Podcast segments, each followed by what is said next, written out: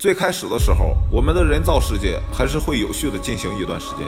就拿电力这一方面来说，人类消失的一瞬间，我们的电器、机器还是依旧会消耗电力。但是十分钟后，很多有序的东西也开始慢慢有了变化。就比如城市的电力主要来自发电厂，传统的发电厂需要人力不断的添加燃煤，人类一旦消失，发电厂所需的燃煤就不再添加，发电厂随之就没电了。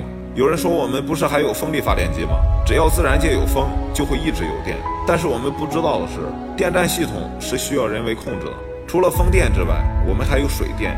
尼加拉瓜大瀑布是世界上最早的一批水电站，发电量能供二百万个家庭使用。但是这也需要人为控制的。我们也知道，核电站也是需要电力的。如果突然停电，那么大麻烦就会出现。同时，我们人类本身就是一个发热源，大概相当于一百瓦的白炽灯。现在不是有一种红外线测量体温的方式吗？如果人类突然消失的话，地球上的温度至少会下降一度左右。